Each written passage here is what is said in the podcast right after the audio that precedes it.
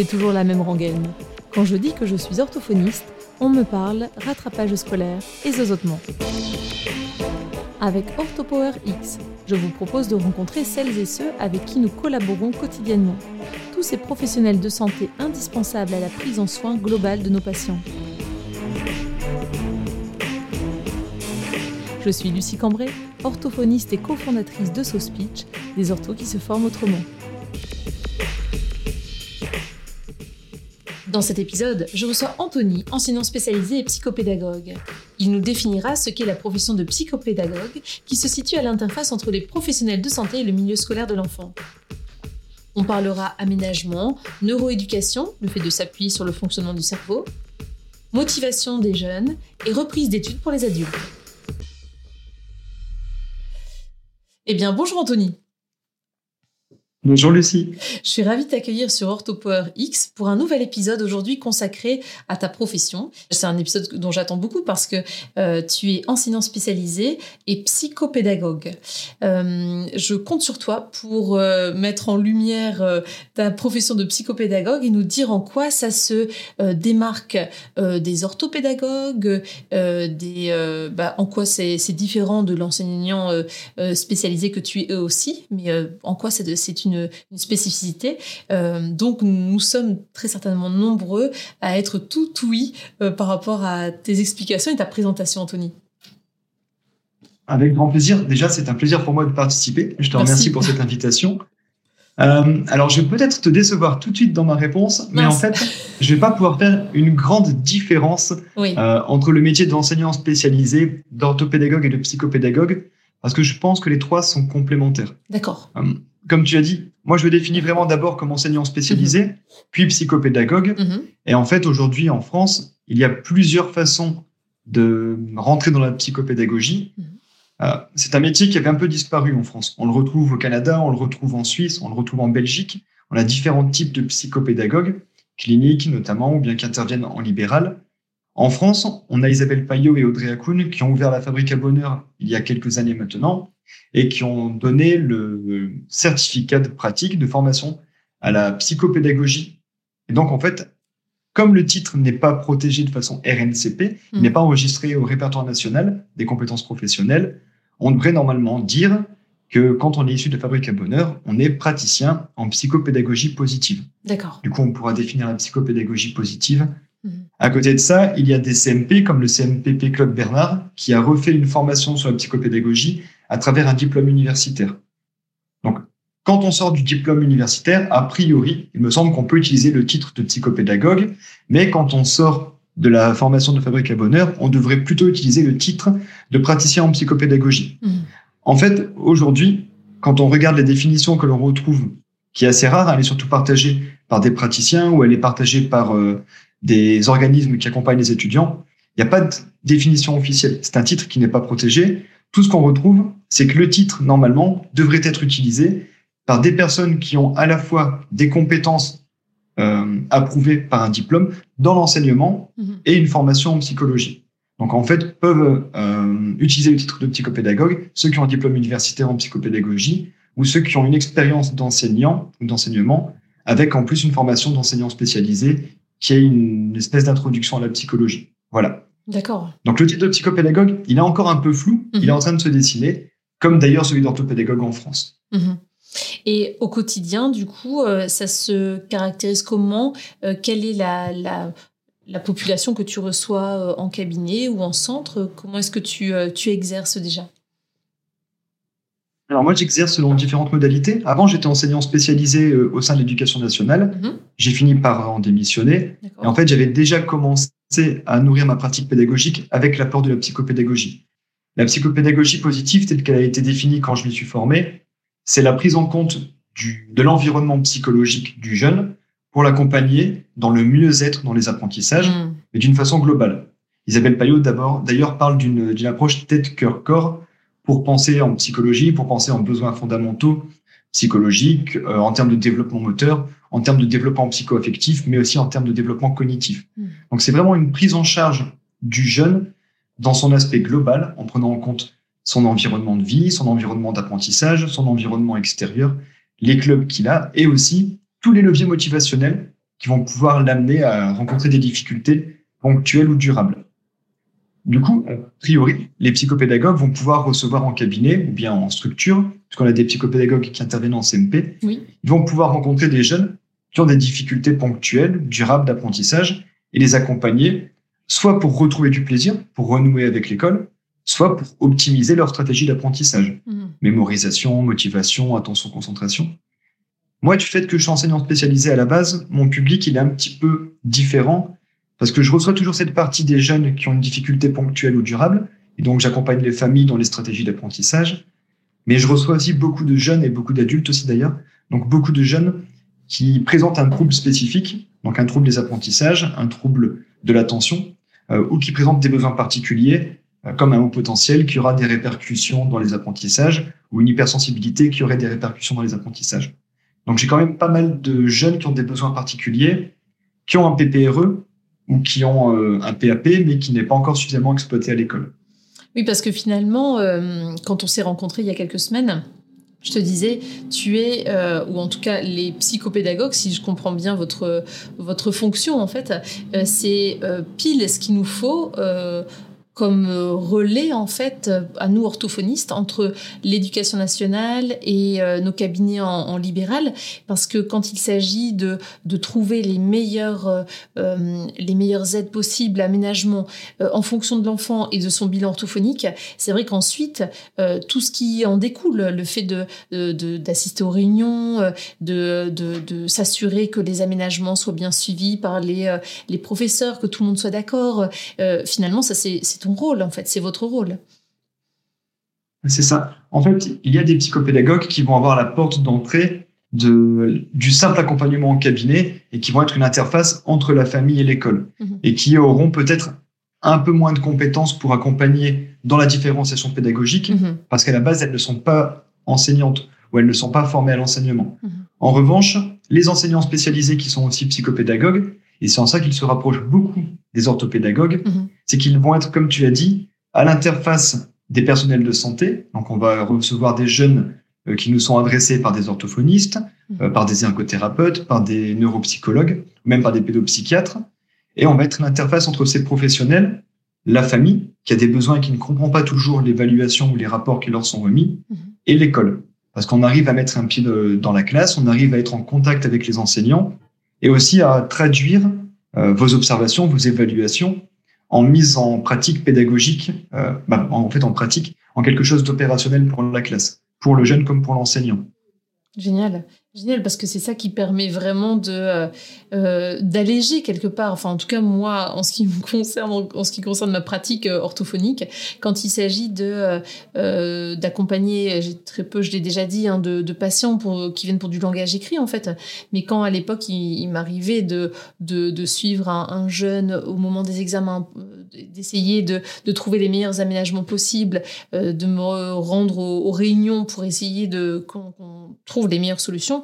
Euh, si j'avais connu ce type de, fonction qui est la tienne, je pense que ça m'aurait été d'une grande aide. Parce qu'il y a pas mal de fois où je me suis dit, mais en fait, qu'est-ce qui lui conviendrait le mieux? Qu'est-ce qui semble le, le plus euh, le plus auprès euh, de ses difficultés, mais aussi des choses qui peuvent l'aider, de sa famille? Qu'est-ce qu'on peut mettre en place? Donc c'est toi, tu passes tout, tout ce temps nécessaire avec la famille, avec l'enfant, pour voir ce qui peut fonctionner, ce qui peut être adapté, être aménagé, en fait. Ah oui, c'est ça. Je pense qu'on a vraiment une fonction complémentaire, Mhm. puisqu'on va recevoir des jeunes. En fait, on a différentes possibilités. Soit le jeune a déjà été évalué Mhm. par une équipe pluridisciplinaire, donc orthophoniste et neuropsychologue généralement. Dans ce cas-là, je pars des évaluations, on part des évaluations qui sont faites pour proposer des pistes d'adaptation pédagogique et donc traduire vraiment euh, les observations, les bilans en quelque chose d'opérationnel pour la classe Mhm. avec l'enseignant. Ou alors, on va faire le cursus inverse. On va recevoir euh, un jeune qui est adressé par la famille, par une présomption, ou bien parce qu'il vit des difficultés à la maison, voir un jeune qui est adressé par l'école directement, qui va, la famille va recommander, enfin, pardon, l'équipe enseignante va recommander à la famille de venir nous voir en cabinet, et c'est nous qui allons faire plutôt des idées, des, on va dire, des suppositions sur un trouble éventuel ou sur une difficulté éventuelle, et donc on va pouvoir l'orienter vers les orthophonistes, Mhm. les neuropsychologues, et Ah c'est oui, là qu'on travaillera en synergie. Oui, tout à fait. C'est dans C'est-à-dire que l'autre sens nous-. Mhm. Voilà, l'accompagnement continue. On continue de travailler avec le jeune parce que de toute façon, on va pas attendre qu'il ait une étiquette ou qu'il ait un diagnostic pour pouvoir mettre en place des adaptations pour la classe. Par contre, ce sera beaucoup plus précis, beaucoup plus adapté quand on aura effectivement le Mm. diagnostic précis, la nature de la dyslexie, par exemple. Si on Mhm. travaille avec une CP qui a un trouble de l'apprentissage du langage écrit, il vaut mieux savoir de quel type de difficulté découle la dyslexie plutôt que de travailler à l'aveugle et puis mettre des adaptations Mhm. euh, en disant on va juste agrandir son texte, mettre des couleurs et puis des Mhm. arcs en dessous des syllabes. Oui, parce que ça conviendra pas forcément à tous les, tous les élèves, tous les enfants. Mhm. C'est ça. En fait, les jeunes que l'on va recevoir, généralement, ont déjà des petites adaptations qui sont mises en place parce que les orthophonistes ont fait des recommandations, mais elles ne sont pas comprises ou alors elles ne sont pas forcément opérationnelles dans l'écosystème de la classe à ce moment précis, Mhm.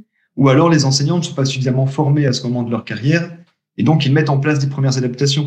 Mais comme tu le dis, en fait, elles ne vont pas forcément fonctionner pour tous les jeunes. Mhm. Et là, c'est à, notre- c'est à nous, psychopédagogues ou orthopédagogues, bah, de travailler avec le jeune, de travailler avec les professionnels et puis de proposer des choses qui soient concrètes et qui soient utiles aussi. Mhm.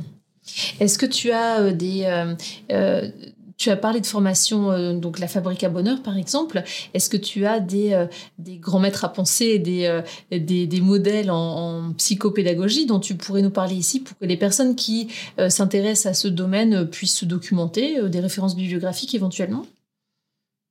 Alors, effectivement, comme je te l'ai dit, je suis un petit peu peut-être atypique en tant que psychopédagogue parce que je suis vraiment très orienté sur l'enseignement spécialisé et donc sur l'approche de la neuropsychologie pour nourrir mon approche pédagogique. Mhm. En termes de psychopédagogie, je peux forcément conseiller en fait Isabelle Payot, déjà ses différents ouvrages qui ont une ouverture euh, très large, donc qui peut tout à fait concerner autant les parents que les enseignants, que les futurs praticiens en cabinet, Mhm. donc en libéral ou en structure. Donc les ouvrages d'Audrey Hakoun, Isabelle Payot sont toujours des mines d'or. Mhm. Les ouvrages d'Isabelle Payot, puisqu'elle continue à écrire seule, le sont également. Et à côté, par contre, mes grands maîtres à penser, comme tu le dis, vont plutôt se retrouver euh, du côté de Franck Ramus, de Nicolas Gauvry, de, dans les partages de Sébastien Henrard, qui sont plutôt des chercheurs en psychologie Mhm. ou des neuropsychologues, des neuroscientifiques. Parce que c'est plutôt justement ces recherches-là, liées aux connaissances en pédagogie, qui vont nourrir ma pratique. Mhm. En pédagogie un peu plus, un peu plus pure, plus poussée, enfin plus axée pédagogie, il y a vraiment les ouvrages qui sont publiés par les éditions Nathan et Léa et qui reprennent en fait les avancées en neurosciences de, du laboratoire Lapsidé qui est à Paris Descartes. Et en fait, leur travail, c'est de travailler, enfin, de, d'exploiter les résultats en imagerie cérébrale euh, des différentes pistes d'apprentissage, de proposer des pistes pédagogiques, de regarder les effets sur les évaluations et en imagerie cérébrale, et en fait de proposer pour la classe, pour l'enseignant directement, des méthodes qui soient, enfin les méthodes qui donnent les meilleurs résultats. Mhm. Et donc les travaux de Houdet et Borst, oui, sont sont des petites pépites, je pense. Bah, si tu es d'accord de, de communiquer les différentes références, je les mettrai comme d'habitude sous ce podcast pour que euh, chacun puisse aller piocher ce qui l'intéresse. Bien sûr. Tu disais, Anthony, que tu suivais aussi des adultes. Euh, on comprend bien que pour les enfants, les adolescents, euh, tu sois à l'interface entre, comme tu disais, le monde enseignant et, euh, les, professionnels de santé, paramédicaux. Comment ça se passe avec les adultes? Est-ce que là, dans ces cas-là, tu as tendance à prendre contact avec l'employeur, avec la société dans laquelle la personne travaille? Ou alors, est-ce que ça se base seulement sur le travail avec la personne pour qu'ensuite elle essaie de transférer les conseils, les aménagements euh, euh, à son quotidien pro et perso Alors là, on est vraiment sur une démarche qui est personnelle. Mhm, En fait, j'ai deux types de démarches. On va d'abord donner celle qui est personnelle, qui est la plus répandue. mhm, Ce sont des adultes qui reprennent des études Mhm. ou qui reprennent une formation professionnelle et qui ont besoin d'un coup de pouce parce que les compensations qu'ils avaient quand ils étaient plus jeunes ont sauté. Ils ont aujourd'hui des enfants, ils ont aujourd'hui un métier et une formation en même temps. Ils ont des impératifs en termes de budget. Leur formation, ils ne peuvent la faire qu'une seule fois, par exemple. Ou leur école d'ingénieur, ils ne pourront pas la Oui. redoubler. Mhm. Donc, ce sont des adultes qui ont une grosse pression Mhm. et qui ont réussi à avoir le bac ou bien avoir des études sup malgré leurs difficultés, mais qui n'arrivent plus à les compenser aujourd'hui. Mhm. Donc, je vais avoir des adultes typiquement qui sont à haut potentiel avec une dyslexie ou bien à haut potentiel avec un TDAH et qui, pendant un temps, ont réussi à compenser leurs difficultés, mais n'y arrivent plus aujourd'hui. Donc, on est vraiment sur de l'accompagnement personnel sans travailler avec la structure professionnelle. Ça, c'est ce que je reçois en cabinet. Mhm. À côté de ça, je fais aussi du partenariat avec des structures ou bien de la formation. Et donc, j'interviens avec des centres de formation d'apprentis ou avec des centres de formation pour accompagner des jeunes directement Et là, je suis employé par la structure. Donc, typiquement, c'est une association du Nord hein, qui s'appelle EDO Sport Animation, par exemple, euh, avec qui je travaille. Et là, on a accompagné une dizaine de jeunes qui se formaient au métier du sport et qui avaient besoin d'un accompagnement. Là, c'était vraiment en lien avec la structure. Mmh. On travaillait sur des objectifs d'apprentissage, sur la méthodologie et aussi sur du bien-être dans les apprentissages. Parce qu'au-delà de la structure euh, propre du cerveau, au-delà de la stratégie d'apprentissage, il y a toute cette notion à l'équilibre de vie, équilibre de vie pro, équilibre de vie perso chez les adultes, qu'on retrouve un petit peu moins chez les jeunes quand même. Hmm. Et d'ailleurs, en parlant du cerveau, est-ce que pour des personnes qui ont perdu euh, euh, toute motivation, qui disent que en tant qu'adulte, ça va être difficile de changer quelque chose, ils sont tellement euh, habitués à leur façon de fonctionner depuis si longtemps qu'ils ont peu d'espoir que ça puisse s'améliorer.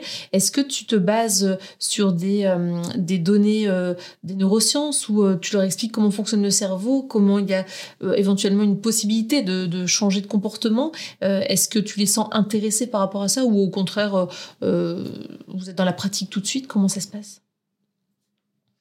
Moi, j'ai fait le choix d'appuyer ma pratique sur la neuroéducation. Donc, c'est mhm. vraiment d'expliquer le fonctionnement du cerveau mhm. et m'appuyer sur les neurosciences pour guider les différentes étapes dans les apprentissages, mhm. que ce soit le jeune ou l'adulte. Euh, au final, quand je fais une séance avec un jeune, le parent est souvent présent le, pour l'anamnèse et pour le début de la première séance. Et c'est un temps que je prends avec eux pour montrer un cerveau en 3D, en réalité augmentée, ou bien pour montrer des illustrations, pour expliquer le fonctionnement des neurones, comment fonctionne la mise en place d'un circuit neuronal, comment fonctionne euh, la transmission d'un message avec le neurotransmetteur. Les parents, au final, sont des enfants qui ont grandi avec la même problématique. Ils ont appris à l'école, ils ont eu des diplômes, mais à aucun moment on n'a expliqué le fonctionnement de leur cerveau pour apprendre. On leur a dit, voilà, on attend de vous que vous fassiez quelque chose, mais vous allez devoir vous débrouiller sans mode d'emploi. Donc, les parents sont aussi passionnés que les enfants, et mhm. généralement, ils repartent avec les yeux qui brillent comme leur enfant, et vont acheter les ressources qu'on a pu leur recommander, ou vont aller regarder les vidéos sur Internet avec les jeunes. Donc, que j'accompagne les jeunes ou que j'accompagne l'adulte, généralement, il y a une partie qui passe quand même par de la psychoéducation, donc euh, l'explication du fonctionnement de la personne, une évaluation de ses forces et de ses faiblesses, mais ça peut être de la neuroéducation, comme on peut aller aussi sur le coaching euh, avec les adultes. Parce que la force du métier de psychopédagogue, c'est que comme on accompagne des individus dans leur euh, immense richesse, et du coup ça fait énormément d'individus différents, on est amené à travailler avec plein de leviers d'action. Et donc mm. on est tout le temps en formation. Euh, tous les psychopédagogues que je connais, que j'ai formés ou accompagnés, sont tout le temps aussi en, en formation perpétuelle. Mm. Ils vont aller se former soit sur des techniques de bien-être, soit sur des techniques en psychologie ou des connaissances théoriques, soit sur des, des, nouveaux apprentissages pour ajouter plus de cas. Donc, on va aussi avoir des hypnothérapeutes, on va avoir des praticiens, en, je sais pas, je pas, des praticiens en réflexe archaïque, par exemple, en mhm. intégration des réflexes archaïques, comme on peut avoir des enseignants spécialisés qui vont continuer plutôt à fouiller la neuropsychologie et puis la connaissance des troubles spécifiques. Du coup, pour les adultes, il y a forcément des cartes qui s'ajoutent. Hmm. Et autant chez les jeunes, on est plus sur de la pédagogie. Chez les adultes, j'ai plutôt ajouté des cartes de coaching. C'est-à-dire qu'on va, je vais enrober autour du bien-être et de la connaissance de l'ikigai, par exemple, la technique, la technique de l'ikigai, ou l'équilibre de vie pro, l'équilibre de vie perso, la gestion de budget, qui va aussi prendre de la place dans le contexte d'une formation. L'ikigai, c'est de le... trouver son équilibre, c'est ça, au niveau perso, pro et tout ça? Tout à fait, oui. C'est ça. L'ikigai, c'est une technique de coaching euh, qui est issue d'une méthode japonaise pour trouver mhm. son équilibre de vie entre vie pro, vie perso, mhm. et puis euh, trouver une raison de se lever le matin. Oui. Qui est du coup un levier motivationnel puissant quand euh, un adulte reprend une formation. Tout à fait. Oui, donc tu arrives à insuffler cette motivation et ce, ce redynamisme quand la personne vraiment, il y a un moment de sa vie où, où elle a plus beaucoup d'énergie finalement et plus beaucoup d'espoir que ça puisse s'améliorer en fait. C'est ça. Il faut aussi dire qu'on est une, qu'on est une pratique qui n'est pas remboursée par la sécurité sociale. Et donc, on a, on n'est pas encore remboursé par la sécurité sociale. J'espère qu'un jour ça viendra. Mhm. Donc, quand une famille vient pour payer une séance, s'ils s'inscrivent pour 8 à 10 séances, ça peut avoir un coût qui est quand même mhm. conséquent. Mhm. Il faut imaginer que les parents qui viennent le font soit parce que le jeune a un réel besoin d'apprentissage, soit parce qu'il y a un mal-être qui s'inscrit dans le cadre familial. Et généralement, la plainte est la suivante c'est que les parents disent on a fait tout ce qu'on a pu jusqu'à ses 13 ans, jusqu'à ses 14 ans, mmh. mais là ils refusent de nous écouter. Notre enfant passe 10 heures par week-end à travailler, ou alors il n'a plus aucune motivation, il ne fait mmh. plus ses devoirs. On cherche des solutions venant de l'extérieur. Mmh. Donc oui, forcément, il faut partir sur le pilier de la motivation pour accrocher un jeune qui n'a pas forcément tout de suite spontanément envie de venir se faire accompagner en dehors des horaires scolaires faut le préciser aussi. Bah, tout à fait. C'est ce que je dis euh, très souvent aux adolescents, tu sais, euh, qui viennent par exemple pour euh, un accompagnement dans le cadre d'un traitement orthodontique. en orthophonie, on va accompagner ces jeunes pour que, une fois que le traitement orthodontique est fini, tout ne rebouge pas, si tu veux. Parce qu'au niveau musculaire, c'est important de savoir que ça continue. Il y a un équilibre qui se joue au niveau du tonus. Et cette contention, elle, elle tient bien le temps de, de, de l'appareillage, mais dès qu'on l'enlève, si au niveau de l'équilibre musculaire, euh, c'est pas bon, bah, ça, va rebouger, c'est sûr, les dents vont rebouger. Et donc, euh, je dis très souvent aux adolescents, euh, je compte sur toi pour faire les exercices. Bien sûr, je les ai expliqués et tout ça, les exercices qui sont courts, réalistes et réalisables, facilement réalisables. Et je dis en général, c'est toi qui as la balle dans ton camp et sache que grâce à ton, à ton, à ton action et ton, ta compliance, en fait, le fait que tu fasses des exercices tous les jours, eh bien, on n'en aura pas pour longtemps en orthophonie. Ça veut dire que euh, tu as autre chose à faire, c'est sûr, que de venir en orthophonie le mercredi ou euh, le soir après les cours. Euh, donc, je suis tout à fait d'accord que, ça ne dure pas longtemps, ça ne doit pas durer longtemps et ça ne doit pas prendre beaucoup de temps sur ton temps personnel. pour cela, en s'y mettant tous les jours un petit peu, tu vas avoir des progrès et ça va pas durer des années, c'est sûr. Et donc en général, c'est déjà hyper motivant de savoir que je les comprends et que l'idée c'est pas de les suivre pendant des années, tu vois. Oui, c'est ça, tout à fait. Je vais te demander, Anthony, est-ce que euh, par rapport à l'émergence de cette nouvelle profession, quand même quelque part, euh, cette euh, spécialité dans, ton, dans ce domaine-là, dans ce domaine de la pédagogie finalement, à cheval entre la psycho, la, la pédagogie, est-ce qu'il y a eu des réticences de certains? Est-ce que euh, tu as l'impression que vous avez un accueil quand même qui est chaleureux ou au contraire, euh, euh, certains, certaines professions sont plutôt en chaise gardée et, et on peut-être craignent aussi que vous marchiez sur leur plate-bande? Comment ça se passe? Non, je sais qu'il y a des réticences de la part de certains corps de métier. Mm-hmm. moi, je n'en ai pas connu personnellement. Mm-hmm. J'ai la chance de travailler en synergie avec des psychologues et puis des orthophonistes mm-hmm. depuis que j'ai commencé. J'ai d'ailleurs eu la chance de commencer à travailler avec Camille Ambert, euh, que tu as interviewé il y a quelques semaines. Mhm. Euh, donc j'ai vraiment travaillé tout de suite avec les neuropsies, avec les orthophonistes, avec les ergothérapeutes. Et euh, comme je disais, comme j'étais enseignant, j'ai la connaissance du métier en fait à l'intérieur de l'école. Mhm. Je sais que quand c'est un psychopédagogue qui va essayer de rentrer en contact avec un enseignant qui n'a pas eu l'expérience de l'école, généralement il y a quand même un corporalisme, même s'il est je dis, puisque du coup j'ai le droit, j'ai été enseignant. Il y a un corporalisme, il y a un corps de métier qui fait qu'on a du mal à accepter que quelqu'un vienne mettre son nez dans la classe, hmm. que quelqu'un vienne nous donner des conseils quand il n'a jamais eu à gérer en même temps 25, 30 ou 35 hmm. jeunes euh, à la fois. C'est un métier très différent d'accompagner un jeune pendant une heure en individuel et lui montrer des pistes de pédagogiques que de gérer 30 jeunes pendant 6 heures ou pendant 12 heures ou 24 heures par semaine dans une classe de CM1. Hmm. Donc, je sais qu'il y a des difficultés parfois pour les enseignants et les psychopédagogues de trouver un terrain d'entente. Et je sais qu'il y a eu aussi des réticences euh, de la part de certains corps de métier, comme des orthophonistes et des psychomotriciens, envers les orthopédagogues. Je ne les ai pas entendus, peut-être parce que le titre de psychopédagogue porte moins à confusion, mmh. peut-être parce qu'il n'y a pas le terme ortho mmh. qui vient dedans aussi. Euh, mais je sais, voilà, en France, il y a cette petite querelle, d'ailleurs en Belgique aussi, entre enseignants et orthopédagogues parfois, et orthophoniste ou bien orthopédagogue ou bien psychomotricien et orthopédagogue. Mhm. En tant que psychopéda, je l'ai pas vécu, mais je sais que c'est pas forcément non plus très facile mhm. de se faire une place avec un métier qui n'est pas reconnu nationalement mhm. au registre des métiers. Tout à fait. Euh, dans ces cas-là, euh, un peu comme les psychothérapeutes, euh, tout le monde peut s'improviser malheureusement sans avoir suivi une formation costaude comme toi derrière ou en amont. Tout le monde peut s'improviser psychopédagogue? Je pense qu'aujourd'hui c'est un petit peu la dérive, c'est que hmm. comme ce titre n'est pas protégé officiellement, tout le monde peut s'appeler psychopédagogue ou hmm. praticien en psychopédagogie. Hmm. De toute façon, la formation que dispense la Fabrique à Bonheur n'est pas une formation officielle en tant que telle, mhm. c'est une formation certifiante. Mhm. Euh, d'ailleurs, tu es organisme de formation, il me semble. Mhm, bah, tu sais très bien que tu peux proposer une formation certifiante. Derrière, elle ne te donnera pas un, un, titre valable au RNCP. Donc voilà. C'est aujourd'hui la petite difficulté. Et c'est pour ça que tous les psychopédagogues que j'accompagne ou que je supervise, je leur conseille d'utiliser le titre de praticien en psychopédagogie s'ils n'ont pas un, le diplôme d'enseignant spécialisé derrière. Hmm. Parce que si un jour il y a une réforme du titre et qu'on a exercé pendant 3, 5 ou 10 ans et que du jour au lendemain on doit justifier qu'en fait on rétrograde un petit peu, ça peut faire mal potentiellement à la pratique hmm. professionnelle. Après, je pense que c'est un métier qui n'est pas forcément facile à mener parce qu'on est au contact de plusieurs sphères avec les professionnels de la santé, avec les enseignants, avec la famille, avec le jeune directement. Et je pense qu'il faut déjà se sentir suffisamment légitime et armé pour se positionner et puis se proposer devant les professionnels. Hmm. J'aurais du mal, peut-être qu'après, il y a des personnes qui sont euh, malveillantes et puis qui n'ont peur de rien.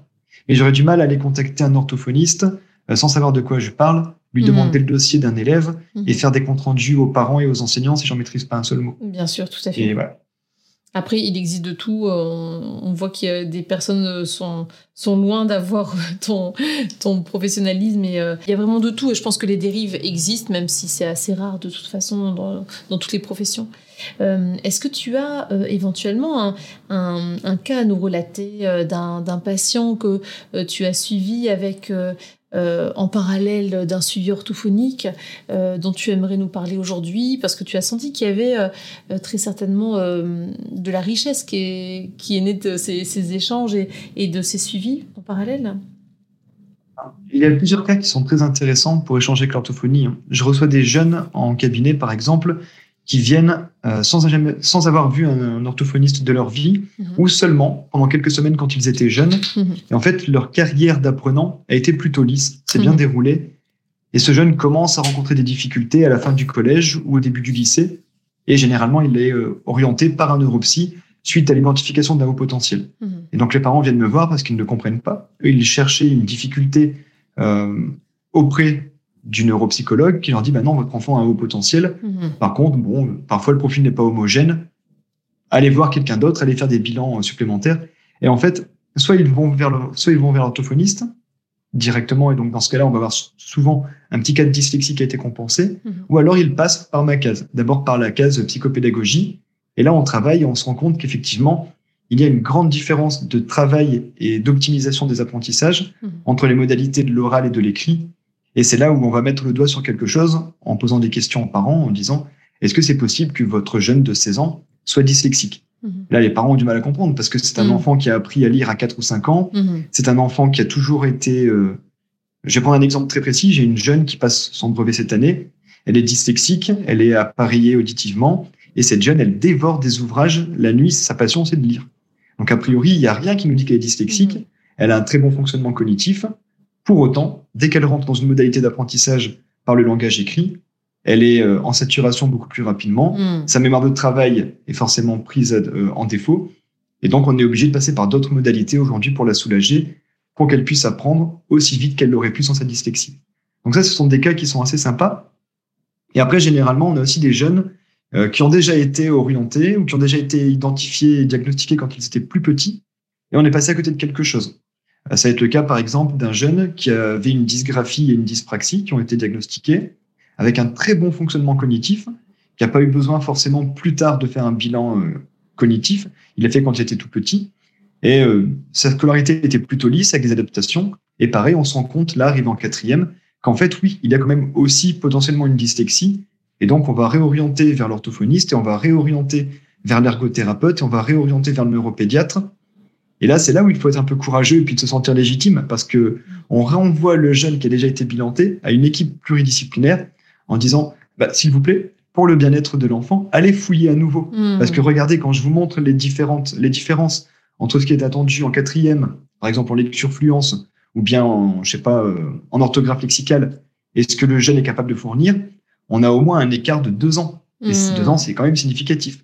Est-ce qu'on pourrait pas aller fouiller un petit peu et quand ça se passe bien, que le jeune trouve une place en orthophonie, parce que c'est pas le cas non plus euh, tout le hmm. temps, les jeunes trouvent une place en orthophonie et que les, évaluations sont menées, et eh ben souvent je tape pas à côté et les psychopédagogues non plus ne tapent pas à côté. Hmm. On a des troubles qui sont masqués et là nous on peut les voir.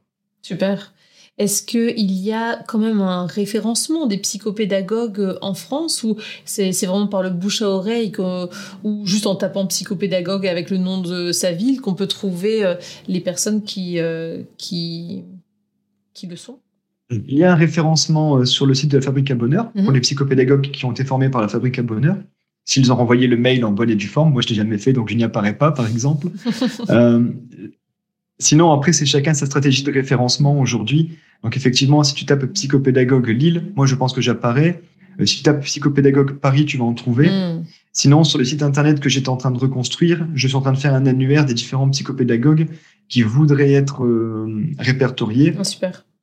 Mais encore une fois, mon réseau n'est pas, euh, n'est pas le réseau par Oui, défaut. tout à fait. Donc, c'est ceux avec qui je suis en contact. Hmm. Mais c'est quelque chose, effectivement, qui, qui mériterait d'être développé Hmm. Parce qu'il y a des psychopédagogues qui ne sont pas forcément formés par la Fabrique à Bonheur bien et des psychopédagogues du CMPP. Peut-être que le CMPP Claude Bernard ou le DU met aussi à disposition un annuaire. Peut-être, oui. Il n'y a pas aujourd'hui d'association nationale de, des psychopédagogues de France. Eh bien, voilà ce que tu vas pouvoir Encore. faire du coup, Anthony. Parce que tu as déjà pas mal de projets en cours. Voilà, c'est ça. Encore une idée de plus. En tout cas, c'est hyper intéressant. Ça nous permet aussi de, de voir. euh, je suis sûre que des auditeurs, euh, auditrices, orthophonistes euh, pensent à des patients euh, qui justement. sont à un moment du suivi orthophonique où je dis ah ça serait quand même pas mal d'avoir euh, euh, l'aide euh, d'un d'un psychopédagogue euh, ça peut être vraiment euh, intéressant, ça peut être complémentaire. Donc, euh, merci pour cette, cet éclaircissement et cet éclairage, Anthony. Je te remercie. Tu sais, je pense du coup, je me permets de compléter. Oui. hein. quand je pense à des orthophonistes qui suivent depuis très longtemps des jeunes et qui arrivent, euh, comme tu dis, un petit peu en fin d'accompagnement et qu'on est sur des compétences qui sont vraiment en fait purement scolaires, c'est peut-être le moment de passer le relais aussi parfois. Les orthophonistes sont tellement débordés. On a quand même des, moi j'ai des collègues qui ont plus d'un an de liste d'attente Oui, pour leurs patients Mhm. et j'ai des patients qui viennent me dire, on trouve personne. On a des listes d'attente d'un an, un an et demi. Ça Bah, Peut-être qu'à un moment donné, si l'orthophoniste fait simplement de la grammaire et puis de l'accord du groupe nominal avec le jeune parce qu'il a une dysorthographie ou bien une dyslexie dysorthographie, et quand on a fini avec l'aspect de la rééducation phonologique, avec l'aspect de la lecture, c'est peut-être aussi l'occasion de passer le relais sur tout ce qui est pédagogique Mhm. et de reprendre des jeunes qui ont besoin d'une évaluation, d'une rééducation. Tout à fait. Là, c'est mon point de vue. Je vais peut-être me mettre à dos des collègues, Bah, mais je pense que voilà, c'est vraiment travailler en complémentarité à ce Mmh. moment-là aussi. euh.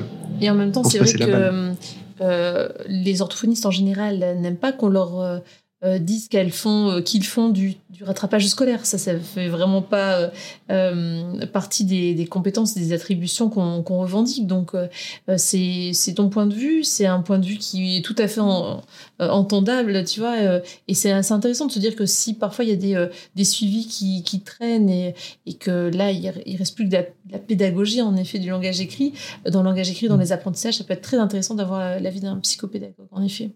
Chouette. Très bien.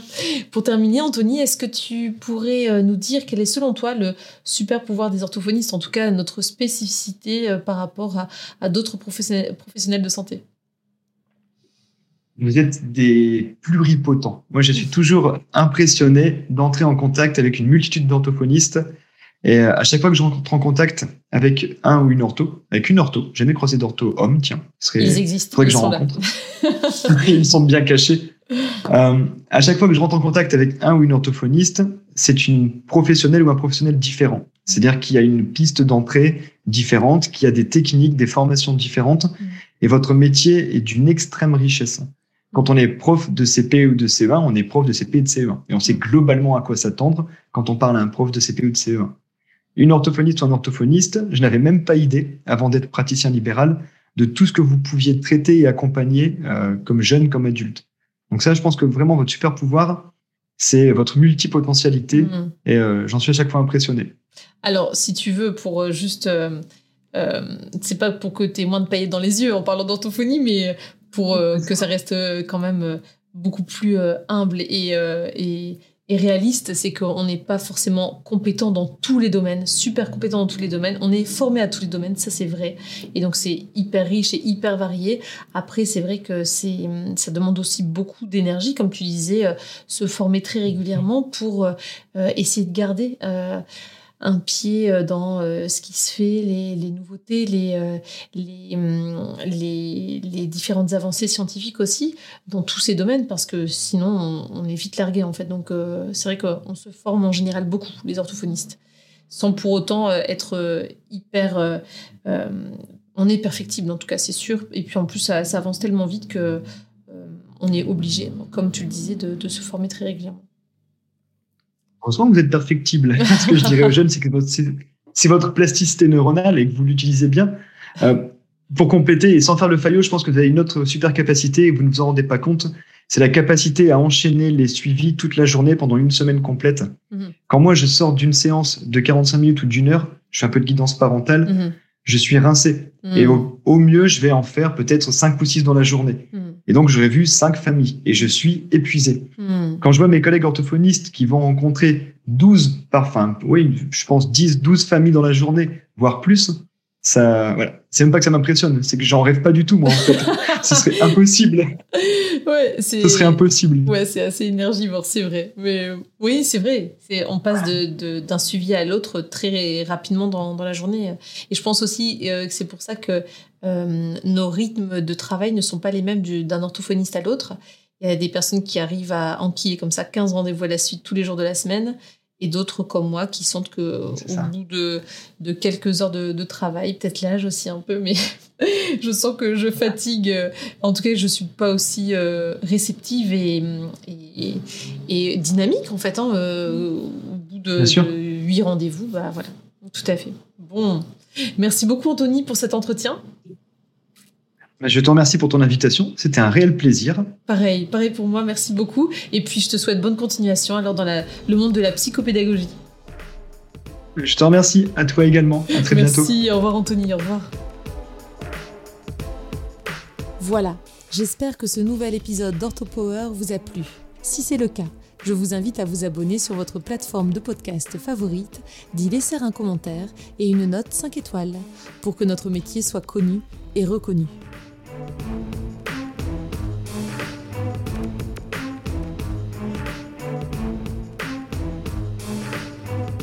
Orthopower.